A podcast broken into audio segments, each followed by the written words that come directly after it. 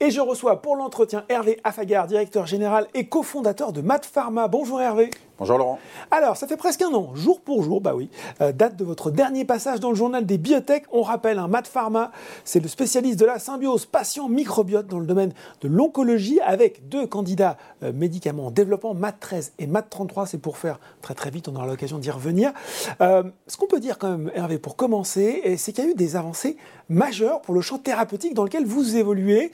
On va les citer. Fin 2022, l'approbation d'une biothérapie basée sur le microbiote pour le Swiss Fairing, pour la prévention de la récidive d'une maladie nosocomiale, l'infection assez difficile.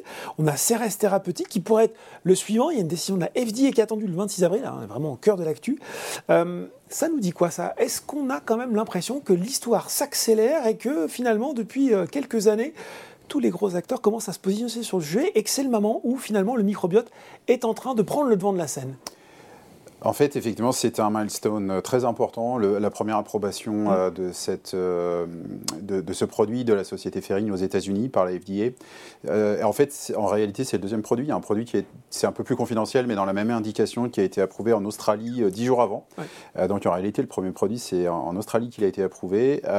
mais en fait, la FDA, c'est quand même la, la, MEC. Et c'était important que la FDA montre un chemin réglementaire. Comme dans toute biotech, il y a le financement, il y a le chemin réglementaire la taille de marché, il y a quelques critères euh, qu'il faut euh, systématiquement atteindre. Et je dirais, jusqu'en novembre 2022, on n'avait pas coché la case, euh, la FDA a approuvé un produit microbiote. Donc maintenant, c'est fait. Et effectivement, ça s'accélère, puisqu'on parle de CRS à la fin du mois, mais il y en a encore d'autres mm. qui arrivent derrière. Donc ça y est, la pompe est amorcée.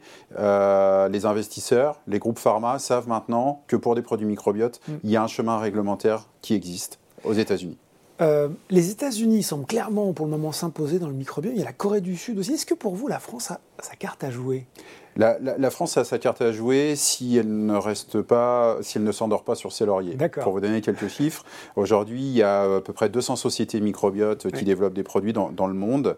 Euh, il y a deux ans, c'était 32% euh, de ces sociétés étaient en Europe. Mhm. Euh, aujourd'hui, on est passé à 19-20% et tout le trafic des sociétés créées est parti en Asie. Et ça, c'est assez notable. Donc les US, concrètement, ils dirigent 50% du, flux mhm. de, sociétés de développement de produits. L'Europe a vraiment baissé ses deux dernières années, alors que ça a prodigieusement accéléré euh, en Asie. Ce qui tient la France euh, à niveau, euh, qui est troisième au monde derrière les US et la Corée, c'est la qualité de sa science académique. Mais maintenant, la question qu'on se pose tous, c'est transformer l'essai. Comment on est capable de faire du translationnel Et ça, J'avoue qu'aujourd'hui, ce n'est pas encore complètement euh, résolu. Il y a beaucoup d'initiatives. Le gouvernement français, pour vous donner une idée, a mis environ ces deux dernières années à peu près 150 millions d'euros dans la recherche académique. C'est significatif. Maintenant, qu'est-ce qu'on en fait derrière Et donc, des sociétés comme les nôtres, nous, on est là pour translater, translater, translater. C'est notre boulot. Mm. Donc, on a un vivier, on a juste le frigo à ouvrir. Euh, mais il faut qu'on réussisse ça. Et pour mm. réussir, il faut des fonds, des approbations réglementaires aussi en Europe, etc. etc. Bon, euh, Matt Pharma, il est au cœur de cet écosystème en France, Europe. Est-ce que justement, vous sentez aussi, euh, voilà, il y a le téléphone qui sonne, il y a des gros acteurs qui commencent à discuter avec vous sans rien, nous, bien sûr, nous dévoiler de secrets Ouais, on, a vu euh, depuis le début de l'année, effectivement, d'abord des, investisseurs qui nous suivent depuis longtemps mhm. euh, reprendre d'initiative le téléphone pour nous demander où on en était. Donc ça, c'était plutôt une bonne nouvelle. On a les pharma qui s'intéressent à, nous plus qu'auparavant, du fait de cet environnement, mais mhm. également du fait qu'on progresse sur notre phase 3 et puis qu'on a aussi une expansion de notre pipeline, notamment avec des indications tumeurs solides en mélanome. On en reparlera juste après. Euh, donc en fait, on a un, faisceau euh, de raisons pour lesquelles, effectivement, euh, les emails arrivent plutôt que le téléphone sonne, si je me permets. Bon, allons-y, allons-y. Euh, on, a plus de, on a plus de sollicitations, effectivement. Bon, les emails arrivent, et puis transition toute trouvée, effectivement, si on se ressent sur Mat Pharma, c'était cette phase 3 avec Mat 13 en Europe pour le traitement euh, de la maladie aiguë du greffon contre l'autre. Vous l'aviez expliqué la dernière fois, on va quand même prendre le temps de revenir sur, avant de revenir sur l'essai, de, de réexpliquer brièvement le fonctionnement de Mat 13 dans cette pathologie. Oui, alors en fait, Mat13, c'est un produit microbiote. Donc en fait, juste pour rappeler un petit peu les choses, le microbiote intestinal, c'est environ 250 espèces euh, bactériennes, 600 000 gènes, ça pèse un kilo non 5, et tout ça, c'est en interaction avec la partie humaine, ce qu'on appelle l'hôte, et ça va avoir une activité notamment sur l'immunologie. Nous, ce qu'on développe euh, notamment dans le rejet de greffe de cellules souches, c'est euh, justement d'amener ce qu'on appelle une immunorestauration. Donc en fait, notre produit va aller activer d'une certaine manière les cellules T. Je m'arrête s'arrête là pour la partie scientifique. Voilà, sinon on va tous, se perdre. on va perdre tout le monde. mais le, le, mot immunorestaurateur est très important parce qu'en fait, les produits classiques mm. qui sont sur le marché aujourd'hui sont des immunosuppresseurs. C'est-à-dire, on dit au système immunitaire, arrête de t'énerver. Mm. Alors que là, on a une forme de rééducation et d'appariement entre le microbiote et les cellules du système immunitaire. Mm. Et c'est pour ça qu'on parle d'immunorestauration. Donc c'est assez orthogonal par rapport à ce qui est fait aujourd'hui. Et c'est pour ça que nos, nos traitements sont assez euh, complémentaires. Et d'ailleurs, sur les datas qu'on a présentées jusqu'à présent, euh, il y a une suggestion d'efficacité clinique et d'amélioration de la survie euh, qui est sûrement liée au fait qu'on adresse la maladie d'une autre manière. D'une façon différente. Voilà. Comment se poursuit l'essai actuellement? Je crois que vous avez prévu de communiquer après la recommandation du comité de surveillance et de suivi. Quand est-ce que cela pourrait intervenir, si vous le savez, si vous pouvez le dire? Alors, euh, effectivement, à la moitié des patients, donc l'étude de phase 3 va recruter 75 patients. Mm. entre 30 et 35 patients, on sera autorisé à faire une analyse intermédiaires. Donc cette analyse intermédiaire, quand on aura recruté le bon nombre de patients, sera communiquée au marché, bien évidemment. Euh, aujourd'hui, il est trop tôt pour euh, confirmer euh, la date initialement prévue, qui était au, milieu de l'année 2023, puisqu'on est à la fois trop loin et trop près de l'échéance. les recrutements continuent en Europe, c'est tout ce que je peux dire. Et voilà, on est à la fois. Il faut surveiller le, il faut surveiller les annonces. Il faut surveiller les annonces. Exactement. Bon, MAT 13, il est aussi utilisé dans le cadre d'accès compassionnel en Europe en parallèle de l'évaluation clinique. Quel est, outre le premier intérêt, bien sûr celui du bénéfice pour le patient, et c'est toujours euh, l'intérêt qui arrive en premier, qu'est-ce que cela vous apporte en plus? Des données supplémentaires euh, très utiles euh, dans le cadre de votre évaluation clinique? Ces données sont très importantes parce qu'en fait, on est dans le monde de ce qu'on appelle les real world evidence, mmh. où ça nous permet, dans des configurations qui ne sont pas forcément celles de l'essai clinique, de voir aussi comment se comporte notre produit. 90% mmh. des patients qu'on traite avec cet essai compassionnel, mais on a vraiment fait beaucoup, on est à plus de 150 patients traités, mmh. va nous donner des informations en fait sur qu'est-ce qui se passe quand la GVHD est comme ci, qu'est-ce qui se passe quand on prend le patient plus tard, plus tôt. Et donc c'est super important en termes de data et ça nous a permis de mieux positionner la phase 3 d'ailleurs. Mm. On, a, on est descendu d'une ligne sur la phase 3 parce qu'on pense que c'est là où notre produit a un maximum d'efficacité. Notamment. Même dans le euh, design de l'étude, ça a son importance. Et notamment puisqu'on a vu que l'immunorestauration était plus efficace quand il y avait une immunosuppression avant. D'accord. Euh, ça, on n'aurait pas pu le voir si on n'avait pas eu les accès euh, compassionnels, les, les, Early Access Programmes. Mm. Donc euh, c'est super important. Euh, ça nous permet de créer des canaux de communication avec les, avec les investigateurs, mm. puisqu'aujourd'hui, euh, deux tiers des centres français, par exemple, de transplantation de cellules souches ont utilisé au moins une fois MAT13. Donc ça nous permet d'acquérir de l'information, du contact, du réseau, et ça c'est super important. Au demeurant, euh, d'un point de vue plus financier, étant donné euh, l'auditoire euh, de, vos émissions, c'est aussi intéressant de dire qu'on facture. L'année dernière, on a rapporté 1,4 million d'euros de revenus grâce à ça. Généré par ces, voilà, il y a du chiffre d'affaires et là, on est sur une tendance assez forte et on, a nos produits ont été acheminés dans cinq pays européens déjà. Mhm.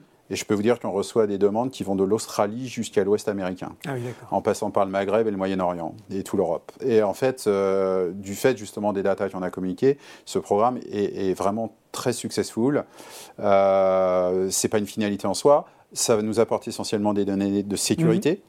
Et puis les données d'efficacité, il faudra passer par les essais cliniques, évidemment. Bon, il faut aussi parler du développement américain de Matrix. Vous attendez une réponse de la FDA. Il y a eu euh, euh, voilà, le maintien de la suspension euh, clinique qui a été reçue en août 2022. Quand on regarde votre communication, ça pourrait intervenir bientôt. Quelles sont les options? Je ne vais pas vous demander de vous dire quand ça va tomber, vous allez me dire je ne sais pas. quelles sont les options sur la table en fonction de cette réponse? Alors, je voudrais aussi euh, je voudrais rappeler deux choses. En fait, on a une stratégie par actif, MAT 13, MAT 33 et le produit MAT 3X qui n'est pas encore disclosé. Donc chaque, euh, chaque euh, actif a sa stratégie US. Mm. là, on est en train de parler du premier produit MAT 13 et ce mm. qu'on attend très prochainement, c'est la réponse de la FDA sur la levée du hold, donc pour pouvoir avancer nos développements aux États-Unis. Donc ça, ça, c'est le, le, le, premier point. Le deuxième point, c'est que la FDA n'a jamais validé une technologie comme la nôtre. C'est-à-dire que celle qui a été validée au de novembre, qui nous aide beaucoup finalement, est, une version N-1 euh, de notre produit, parce que euh, c'est une approche plus rudimentaire que, que la nôtre. Euh, C'est-à-dire que la société qui a commencé à développer, à développer à partir de 2010, nous 2014. Mhm. Donc quelque part, on, a, on, est sur un angle technologique euh, légèrement différent. Mais en fait, tout ce qu'ils ont validé pour cette société a été très instructif pour nous. Et d'ailleurs, on a choisi de répondre à la FDA après l'approbation, parce qu'on a récupéré tout est public maintenant, mhm. et on a toutes les communications et on a, on a pu enrichir. Donc on arrive avec une technologie qu'ils n'ont jamais revue et qui n'est pas développée aux États-Unis mhm. du tout. Donc on arrive avec quelque chose de de nouveau, donc il a fallu un temps d'apprentissage. donc on attend maintenant une réponse de la FDA. On est relativement optimiste sur le fait qu'on va pouvoir lever le hold. Je ne peux pas parler au nom de la FDA, mais on a un niveau d'optimisme suffisant. On est raisonnablement, raisonnablement optimiste. Et les options qui s'offrent à nous, après, la question, c'est comment euh, on va euh, demander ce qu'on appelle un BLA aux États-Unis, in fine, mm. parce mm. qu'on a maintenant on a recruté beaucoup de patients, on a plus de 200 patients dans cette indication. Donc, euh, comment on fait, puisque les États-Unis, si on devait par exemple démarrer un essai clinique aux États-Unis, ça démarrait très tard par rapport à tout le reste. Donc on a un tel package qu'on va attendre de voir la réponse de la FDA. On va regarder ce qu'on a dans notre package et en fonction de ce qu'ils nous disent, on adaptera la stratégie. Donc c'est un petit peu tôt pour dire, mais en tout cas, raisonnablement optimiste sur le fait de lever le dernier point qui bloquait. Et une fois qu'on a les réponses, on va regarder tout ça dans son contexte et puis euh, voir si la stratégie reste la même ou si on doit l'adapter. Bon, il va s'en passer des choses hein, en 2023. Parce que toujours avec MAT 13, on a une étude de phase 2 en cours. C'est Picasso, hein, c'est joli, dans le mélanome métastatique, ça c'est moins drôle. Euh, ça doit servir à améliorer la réponse des patients aux inhibiteurs de points de contrôle. Là aussi, où est-ce qu'on en est des développements? Alors déjà, nous, on est dans la mythologie avec nos noms de projet habituellement. Donc euh, le fait que ça s'appelle Picasso, ça me permet de préciser que oui, c'est le dieu de la guerre, c'est Arès. Hein, oui, c'est ça. ça. me permet de préciser que c'est un, partenariat avec la PHP, l'Institut du aussi, et que les mm. sponsors, le sponsor de cet essai, c'est la PHP. Euh, donc là, on est en partenariat. Donc c'est un essai où on va venir euh, utiliser MAT13, le même produit que celui qui est utilisé en GVHD, pour améliorer la réponse aux immunothérapies. Mm. En moyenne, les immunothérapies répondent à 40%. Ici, on envisage de faire monter un un petit peu la, la, barre. Alors là, c'est pareil, c'est un essai qui est en cours de recrutement et on attend la fin des recrutements cette année cette année avec euh, des résultats, bah, on espère, euh, dans, dans, la foulée. Et ça, ça c'est important puisque ça nous ouvre pour la première fois le champ des tumeurs solides, mm. qui sont des marchés beaucoup plus larges. puisque le, mélanome, notamment, est, souvent une indication qui est utilisée pour ensuite rebondir sur d'autres indications, rein, poumon, vessie ou, autres. Et donc, si ça fonctionne là, bah, pour nous, ça va être. C'est intéressant pour la suite. C'est super intéressant en termes d'options stratégiques qui vont s'offrir à nous. Bon, oui, comme je le disais, il va falloir, euh, va falloir suivre tout ce qui se passe parce qu'on a MAT 13. Mais oui, on a aussi MAT 33, vous l'avez dit, notamment une étude de phase 2 qui devrait commencer bientôt. Là, l'indication, c'est l'amélioration de la survie globale post-allo HSCT, pour le dire plus simplement, c'est pour améliorer la vie des patients avec un cancer du sang ayant reçu une greffe de cellules souches là aussi, contour, durée de cet essai. Comment, comment aussi ça marche? Comment ça fonctionne dans ce cadre-là? Ouais. Alors en fait, là, on va intervenir de manière préventive, c'est-à-dire que typiquement, le patient, la moitié des patients qu'on va traiter sont des patients qui ont une leucémie. Mm. Et pour éradiquer complètement les tumeurs, euh, les, euh, euh, les, les, cellules cancéreuses, on, va faire, on va enlever le système immunitaire du patient et via une transplantation de cellules souches, on lui remet un autre système immunitaire. Et comme ça, le, le, cancer ne va pas revenir. c'est le principe. Donc là, ce qu'on va faire, c'est qu'on va intervenir avant la transplantation de cellules souches pour mettre en place un microbiote euh, sain. Mhm. Euh, et ensuite, on va continuer à traiter le patient après la transplantation de cellules souches pendant deux mois environ pour maintenir son microbiote, toujours dans la même logique que de maintenir l'activité euh, apaisée entre le système immunitaire et le, microbiote intestinal. Et cette étude, elle est importante puisque elle est, c'est une très très belle étude qui a été challengée par tout le monde, des comités, des autorités réglementaires. C'était assez intéressant. Et euh, c'est un très très bel essai et c'est le plus gros essai microbiote jamais fait au monde. D'accord. Donc on a de l'ambition. C'est 387 patients. On va, on l'espère, on pourra commencer. Euh, on devrait ouvrir les premiers centres euh, avant l'été. Mhm. C'est le projet. donc on recrutera des patients quand ils seront là et puis on va recruter jusqu'à Q3 2025. C'est une longue étude, presque 400 patients. Et puis après on suivra les patients pendant un an et on aura les résultats définitifs de l'essai. Mais il y a déjà l'intermédiaire. ça faisait partie des challenges pour vous disiez est-ce que vous avez des échanges avec des plus gros, oui.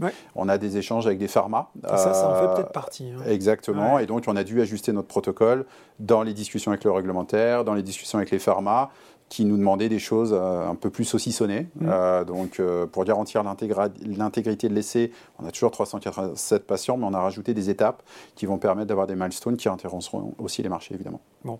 On a beaucoup parlé dans le journal du biotech de l'importance du manufacturing. C'est pas forcément sexy pour les investisseurs particuliers qui nous regardent, hein, mais d'être capable de maîtriser la qualité, la quantité des lots de traitement de produits fournis. Et là-dessus, Mad Pharma aura bientôt une réponse flambant neuve, si je puis dire, puisque votre usine construite en partenariat avec Sky Pharma, elle devait bientôt être opérationnelle. Quand est-ce que vous allez couper le ruban d'inauguration? Est-ce que vous confirmez que c'est vraiment important de maîtriser aussi, euh, de maîtriser son produit dans sa fabrication? Oui, dans notre domaine, c'est majeur parce qu'en fait, principalement, il faut pouvoir maîtriser les rendements. Euh, et du coup, il y a beaucoup de savoir-faire et c'est important qu'on ait les équipes Mad Pharma qui puissent euh, être dans leur usine, et aujourd'hui, on n'a plus de place avec tous les projets qui ont bien d'évoquer, on n'a plus de place. il faut pousser les murs. Et là, il faut pousser les murs, mais là, on, les a vraiment poussés. On a 1600 mètres carrés euh, qu'on inaugure, euh, enfin, qu'on va commencer à exploiter. Euh, d'ici mm. l'été, mm. et on pourrait faire les premières productions euh, à, l'automne. Donc, et en plus, donc c'est super important de maîtriser le manufacturing mm. pour des raisons scientifiques, mais je reviens aussi à l'écosystème euh, du microbiote en France et en Europe. Euh, nous, on offre quelque chose d'assez unique avec notre partenaire Sky, et, je pense que ça va nous permettre de faire des collaborations importantes. Ça veut dire produire pour d'autres potentiellement? Ça peut être produire pour d'autres, effectivement. Ça peut être des microbiotes différents. Ça peut pas forcément du microbiote fécal. Enfin, on a aujourd'hui euh, une licence pour produire des produits euh, biologiques. Euh, en fait, c'est dans la capacité qu'on propose, c'est unique en Europe. Donc là aussi, le téléphone sonne un peu pour pouvoir justement fabriquer des produits de type ce qu'on appelle les écosystèmes complets, ce qu'on fait chez Mad Pharma. Là aussi, pardon, les emails arrivent pour nous, vous le dire. pour nous solliciter pour faire des partenariats. Et donc ça, c'est un sous-produit qu'on n'avait pas envisagé au départ, mais on voit bien que c'est plus qu'important en fait et ça rassure les investisseurs euh, parce qu'on a déjà l'infrastructure, on a mm. déjà des produits sous accès compassionnel qu'on vend, mm. donc on a des centres de distribution, on enregistre les factures dans SAP, enfin toute la chaîne est là, le Procure to Pay, mm. il, est, il est là. Et on voit que même quand on a la science, quand le manufacturing ne suit pas, on le voit dans d'autres exemples, bah, ça peut quelquefois beaucoup euh, compliquer la donne. Euh, pour les biotech, forcément, il faut qu'on parle de trésorerie. On est sur le journal biotech sur Boursorama. On a un essai de phase 3 en cours, on a un essai de phase 2, on a un autre qui va se lancer, on a des développements précliniques. Quel horizon financier ça vous donne aujourd'hui? Donc là, on s'est donné une petite clause de respiration, parce qu'on a fait euh, une petite levée de fonds de 12,7 millions en février. Euh, donc ça, ça, nous donne une prévision de trésorerie jusqu'à jusqu'au deuxième trimestre 2024. Mhm. Donc c'est euh, pour nous l'idée, c'est bah, de continuer à, générer, faire avancer nos programmes. Et comme vous l'avez compris, 2023 est une année de génération de, de, données mhm. encore. Et du coup, on va capitaliser, capitaliser là-dessus, soit pour nouer des partenariats avec euh, des pharma mm. pour avoir du non dilutif, soit pour obtenir plus de grants, puisque le fait qu'on soit maintenant relativement late stage, ça ouvre des, des opportunités de financement un peu différentes. Euh, ce n'est pas que des fonds propres. Et puis, bah, pourquoi pas les fonds propres On va rester opportuniste. Mais il y a tout un champ qui s'ouvre. On a, voulu se mettre, voilà, on a voulu se mettre en situation où tout était possible. Euh, et pour l'instant, je dirais, notre table de capitalisation est très propre. On n'a que des fonds propres ou de la dette BPI. Enfin, que mm, mm. on, est plutôt serein euh, dans la mesure où les, les données suivent, évidemment. Bon. Question que je pose un petit peu rituellement pour finir le journal des biotech. Si on devait se retrouver en janvier 2024, quelle case vous devriez avoir coché sur cette année pour estimer que le, job a été fait? Hervé Déjà, on sera vu à Lyon pour couper le ruban. Voilà. Ça, c'est le premier point. Le deuxième point, c'est euh, principalement par rapport aux deux projets autour de MAT 13, la, GVHD et mm. Picasso. Euh, on aimerait avoir annoncé des résultats dans les, dans les deux études. On aimerait avoir dans MAT 33, la très grosse étude, euh, avoir bien avancé Mm. nos, recrutements et voilà. Et puis euh, avoir continué aussi à garder euh, notre ADN de ce qui fait qu'on est Mat Pharma, des pionniers dans la médecine, continuer à développer l'équipe, continuer à développer les projets, notre écosystème, nos liens avec les investigateurs. c'est très important aussi pour moi que l'aventure humaine puisse garder la couleur qu'elle a depuis le début. Mm.